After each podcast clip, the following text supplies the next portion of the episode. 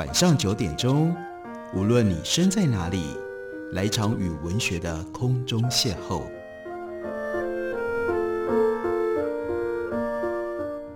杨照谈书，邀您一同遨游文学世界，认识古今中外的经典之作。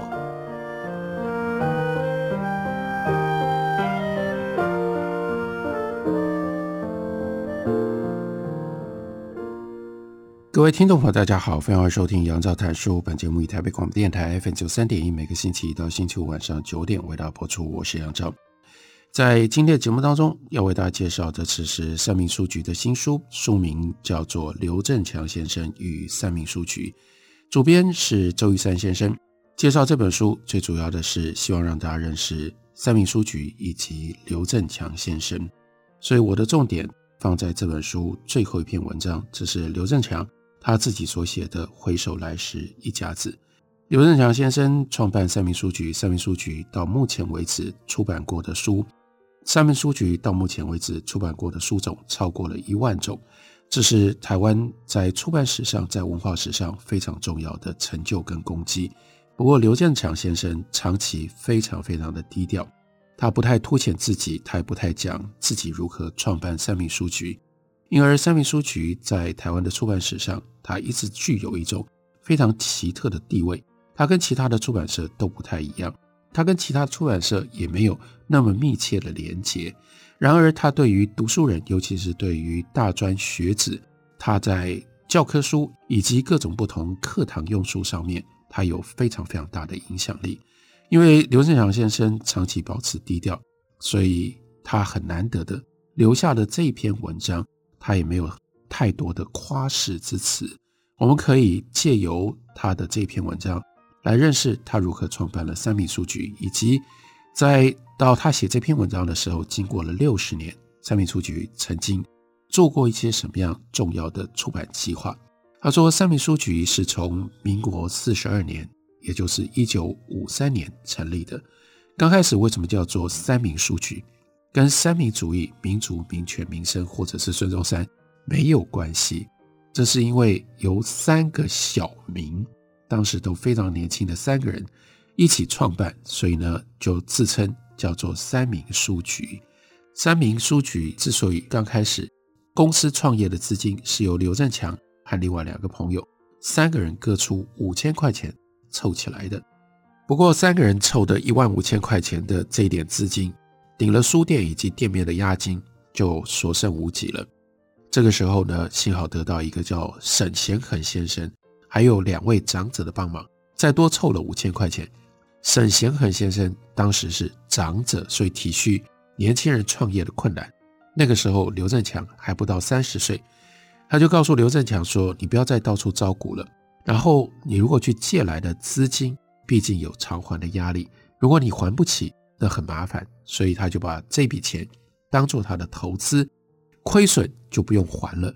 他说这份恩情六十年之后仍然难以忘怀。民国四十二年，一九五三年七月十号，三民书局在台北衡阳路四十六号正式开张，面积二十坪左右。刚开始的时候，甚至是和虹桥书店还有几个卖钢笔、卖邮票还有文具的摊位共用一个店面。那而且三民的书架摆在最里面，除了衡阳路上有一个招牌之外，如果从大马路经过，很容易就忽略这个书局的存在。而且刚开始的时候资金有限，买不了进不了几本书，就只好把书平放在台面上，那个书架是空的，只能够把台面摆满。卖了一本书才有资金再进一本书。不过这个时候有一个同行陈兆恒先生。慷慨地把书籍交给三民寄卖，不用先收货款，只有这批书不用先给现金，卖出了之后再结算。不好卖还可以退，因为是寄卖；不好卖还可以退，因为是寄卖。然后呢，让刘振强也是十分感念。几个月之后呢，才慢慢的书架上有了书。不过这个时候他提到了一件关键，那就是图书馆的大量采购。那个时候。在台湾开始有一些公家的图书馆，也才刚刚在设立当中，设立图书馆当然需要书，所以需要有人帮忙图书馆买书。其实这也就是三民刚刚创设的时候他的生意之道，他能够找到这些图书馆作为他最重要的客户。因此，到了年底，一九五三年的年底，三民已经有足够的资金开始大量进货，终于把书架插满了。他说：“今日回想，在那段日子里，最苦恼的就是资金调度。他强调看重。”信用至上，所以当时跟同行生意往来都是现金交易。其实这是三民书局后来保持几十年，大家都说的他们的特殊之处。他们都是给现金，不给期票，所以包括跟同行往来，也包括跟作者。当时刘振强经常预付版税，而且版税呢都是给现金，在签约，等作者慢慢把书写出来，这是他的成功之道。他不开支票的，几个月之后呢，当然现金就不够周转了，为此经常寝食难安。他说，一般而言，付款结清通常是在月底，可是呢，三民书局的老板却经常到月中就因为筹不出钱而愁眉不展。他说有一次，一个朋友来找他，说要去出差一个月，不方便把现金带在身上，所以要把钱交给刘振强代为保管。刘振强就赶快跟他说自己面临的困境，希望借用这笔钱。朋友听了，欣然答应，所以能够解燃眉之急。开店之初，千头万绪，纷至沓来，要烦恼资金的调度之外，还要妥善处理门市经营、对外洽商，还有股东相处等等大小问题。因为店在衡阳路上，所以他留下非常深刻的记忆。是他自己一个人夜里常常走到。二二八公园那时候的新公园，独自孤坐在那里望月兴叹，苦撑着。经过了八年之后，三民书局的生意有了基础，这个时候就想要有一个比较大的空间来经营。衡阳路的店面是向台湾凤梨公司承租的，这是台凤公司的资产。台凤这个时候也要收回，所以三明在民国五十年（一九六一年）教师节当天，他记得非常清楚，九月二十八号。搬到了重庆南路一段七十七号，店面比以前宽敞，从二十平扩张到四十平，已经涨了一倍。当时的租金呢，他也记得清清楚楚，一个月两千块。可是那个时候租房子真的很不一样。我们现在租房子押金是两个月的房租，那个时候呢是一百个月，押金是二十万。然后偏偏那一年遇到了水灾，他们在永和的仓库淹大水，损失不少。所以押金当中的十万还是向长辈情商借来的。不过我们看八年之后，其实三明的生意已经很有基础了，所以才能够扩大去找一个押金需要二十万、月租两千万的店面。接下来很有趣的回忆是，搬家不是这么容易，说搬就搬嘞，要经过细心的策划，因为聚集在重庆南路附近书店街。同行竞争非常非常激烈，所以呢，搬家还要保密，免得同行使出什么样的竞争的手段。因此呢，新店面是在炎炎夏日关着门、关着窗赶工的，里面这个酷热可想而知。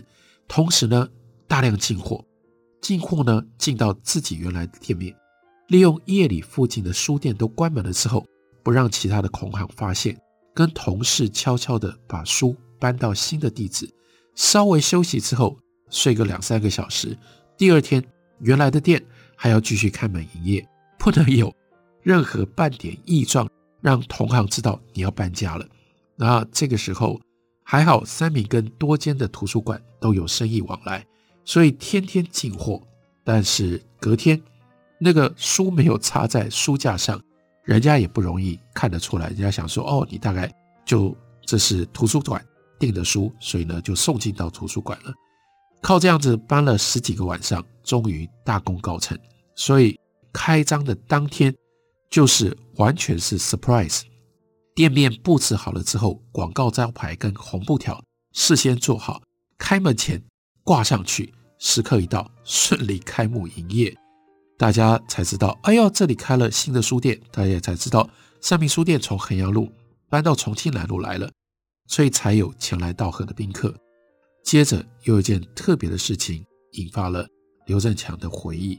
他说，书局店面的房东是台北师范学校第一届毕业的陈汉阳先生，为人温文儒雅、谦恭有礼。那要租人家的店面，他就去拜访。那这个陈先生待人很客气。几天之后谈妥了订约，合约签了三年。这个陈先生是个好人，子女也很优秀，可是是读书人，所以不懂得如何做生意，因此呢赔钱，赔钱赔到什么程度呢？跟处咖就是三民书局借钱周转。他说：“我跟陈先生虽然相知未深，但是交情很好。”但是交情很好，所以呢，借钱不算利息。三年租约，三年租约期满，接着又续约十年。那押金呢？就因为续约十年，所以押金提高成为三十万。可是续约不久之后，陈先生呢，因为退票避债，跑到日本去了。因为他是日治时代长大的台湾人，应该是会讲日语的。到了日本之后，寄来一封长信。说：“哎呀，你压在我这里的押金三十万，你看他都已经避债避到日本去了，显然没办法归还。可是希望店面的月租还能够照付，以供他留在台湾的三个儿女可以读书。这个押金没有办法取回，其实照理讲，你就可以不要付，其实你就可以不用付月租了，让已经付了的租金当中去扣月租就好了。但是呢，三明刘振强。”仍然按月付给陈汉阳他的店面租金，一直到陈汉阳最后把房子拍卖了，他的孩子也都出国了。他说：“我想也很对得起这个朋友了，当然对得起，有情有义。”休息一会儿，我们回来继续聊。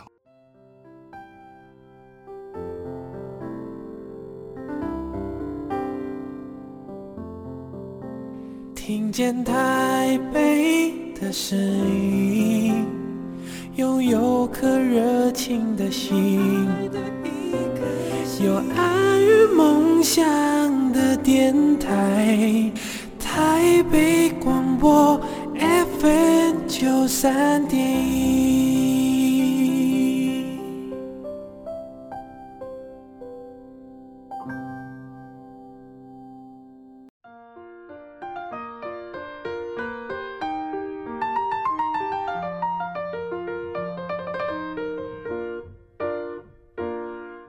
感谢你继续收听《杨照谈书》。本节目以台北广播电台 FM 九三点一，每个星期一到星期五晚上九点为大家播出到九点半。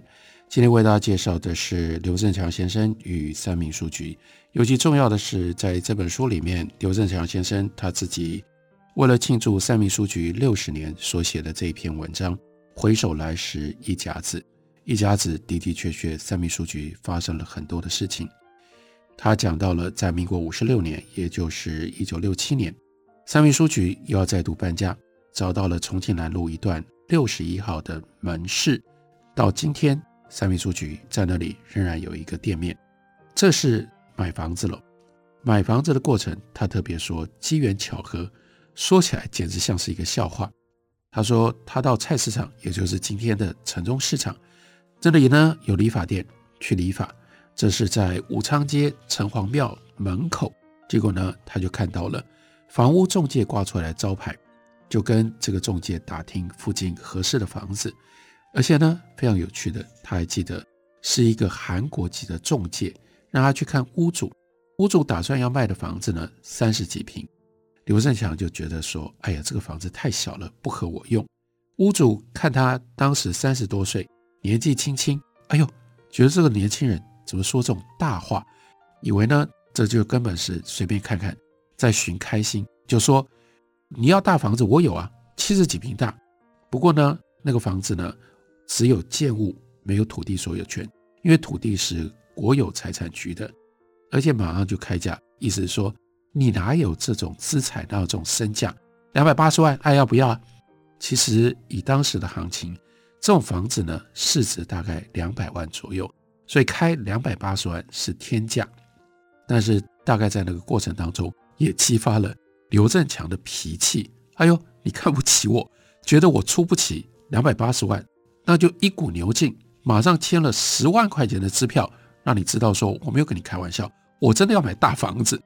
但收了这十万块钱的支票，第二天换成这个屋主反悔了，因为呢，这个七十平的房子就是重庆南路一段六十一号，是他自己住的房子，他本来没有要卖，没有要搬家，两个人是在这种气氛底下完成了这个交易，所以屋主就希望他把定金退回来，取消契约，但刘振强牛脾气来了。他大概觉得那个房子非常适合三民书局扩张所使用，所以他就没有答应。这笔买卖确定下来，购买了之后，一楼出租给贩卖进口打字机的商家，再用租金分期付款向国有财产局来买土地。二楼呢是作为办公处所跟员工的宿舍。到了两年之后，他从国有财产局那里把土地买了下来，然后再来一九七二年。本来两百八十万买的这个建物，他也不要了，他要重盖，在那里却不幸，这个时机真的很不好。我们回头看，一九七二年发生了什么？发生了石油能源危机，当时物价暴涨。一九七三年农历新年刚过，建筑用的钢筋从每一吨六千块钱一下子涨到两万六千块，他怕负责的天坛营造厂吃亏，他还做什么事呢？他去找负责人顾成美先生，表示愿意负担增加的材料成本。这顾老板很吃惊地说：“我到现在甲干朗站六十岁了，第一次听到有顾客主动要求涨价的。”这一方面表现出刘振强的个性跟他做生意的方式。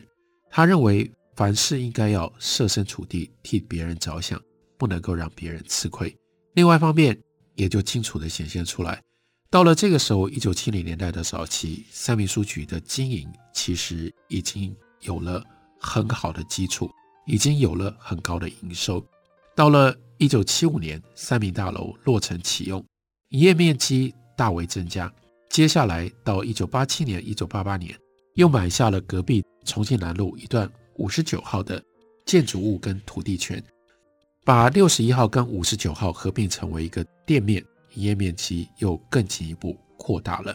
我们再来看三民书局凭什么在这段时间当中，他可以获得这样的财力？那就是三民书局专注的出法律类的书籍，这在当时为他们带来了非常大的营收。他说，当时我们计划以出版大学用书为主，但是左思右想，要出版哪些类型的书呢？首先，对于当时大学的用书做了一番科学化的调查跟统计。这是刘振强，另外三民书局他们非常强大的市场的体会、市场的敏感度，而且还要预测日后社会的发展，学校可能会增设哪一些科系，会需要哪一些用书。当时的台湾刚经历过动荡的年代，宪政刚刚开始，百废待举，彼时的民主政治还没有成熟，仍然属于人治时代，国民的民主素养和法治观念非常的淡薄，所以在周文海。等这几位教授的提议底下，决定先从法政方面的大学用书开始着手，希望借由教育的途径，可以改变革新年轻人的法治观念，来促进民主的发展，让台湾先走上法治的道路，实行真正的民主，进而达到民富国强的目标。他回顾那个时代，这方面的学者不多，只有台大，还有当时叫做行政专校。行政专校就是后来中兴大学法商学院的前身，法政权威学者包括了周文海、萨默伍、林继东、曾繁康、郑玉波、张金健、戴延辉，这的确都是当时的大名字。他们相继为三民书局写了这些法政方面的大学用书，还有当时非常重要的监察委员陶板川先生主编了三民版的最新综合六法全书，这是当时。读法律的人，或对于法律有兴趣，还是必须要面对官司的人，基本上都必须要必备的一本书。三民出版的法政大学用书，就确立了三民书局出版品的方向跟地位。事实上，大学用书后来就扩张了它各种不同的面向，而且呢，那是一个非常有名的黄皮书。看到那样一个鲜黄色的封面，就知道是三民书局所出版的大学用书。而刚开始叫做大学用书，后来又扩张成为大专用书，因为台湾又有了三专、五专，三专五专所成立的各种不同科系所需要的课本，当时最重要的提供者就是三民书局，因为这样让三民书局奠定下了它在市场上面别的书局、别的出版社很难竞争的一个非常坚实的基础。这种鲜黄色、鹅黄色的封面，为当时的台湾学术界增添了一些新意，也成了那个时代新兴学子求学过程当中的一部分。几年之后，台湾的民主有所进步，经济日益起飞，书店的财务也更稳定，出版的种类大增。刘振强也接受了张泽尧教授的建议，开始出版经济跟财政相关的书籍，希望能够为台湾的经济发展略尽薄力。这是大学用书的部分。另外，带有非常高度理想性的是，当时他也出版了三民文库。不过，他在这篇文章里。披露了三民文库的一些辛酸秘辛的过程。在一九六六年推出三民文库，采用的是欧美袖珍书的开本，就是四十开本，比较小。他说，最初规划这套丛书的目的是希望邀请早年从大陆来台的作者，能够撰写回忆录，留下宝贵的历史。为了编辑这套丛书，当时花了很多的心力，甚至他自己。投入约稿看稿，可以说是满腔热血，充满期待。不过，三民文库有一个转折点，因为出版了杨肇嘉回忆录。杨肇嘉先生是林献堂的秘书，他早年就是爱乡爱国的正直之士，曾经留学日本，对日治时期的台湾现况，他有很多的不满，努力为争取台湾人民权利而奔走，甚至曾经做过日本人的牢。到了国民政府来台之后，他又看到很多制度或很多机关不合理的现象，他也不畏强权，直言无讳，因此触目了某些人士，而这些人对杨肇嘉是很有意见的。刚好回忆录提到了对于亲属乃至于清水有一个蔡姓望族的看法，因此就引起了轩然大波，官报借机渲染起哄，闹得满城风雨，甚至有的人为了维护。杨肇嘉的名誉来到书局，提出停止印刷跟购买版权的要求。那刘振强在征询了杨肇嘉自己的意见之后，决定继续发行。可是碰到了这么一件事情：本来他约的稿子，因为要写回忆录，要出回忆录，很多还没有交稿的作者，因为这样，为了避免招惹是非，就打了退堂鼓，不愿意再淌浑水。所以三民文库。原来的构想也就没有办法推动了，只好改以出版无关政治的小品文为主。无关政治的小品文，这是关键词，这也反映了那个时代的风气。你看，要出回忆录，就等于是会牵涉到政治，这是台湾威权体制非常鲜明的一页。所以三民文库后来呢，是出版了包括学术界，像是钱穆、方东美、唐君毅、牟宗三。萨孟武、陶百川、洪炎秋等，他们这些人的文章，还有文学领域，齐君、张秀雅、鹏哥、余光中、龙子、白秋他们的著作，因此这是一个始料未及的结果，也让刘振强在写《回首一甲子》的时候感觉到极为惋惜。他说：“如今回首，当初父子出版的回忆录，都变成了今日最珍贵的历史见证，不只是为个人。”也为那个动荡的年代留下了最真实的只字片语，而刘振强收在这本书里面的这篇文章《回首来时一甲子》，同样也是今日珍贵的历史见证，也为那个动荡的年代留下了最真实的只字片语，让我们了解三民书局是如何兴起，以及三民书局出了哪些书，对这个社会的文化产生了一些什么样的影响。感谢你的收听，明天同一时间我们再会。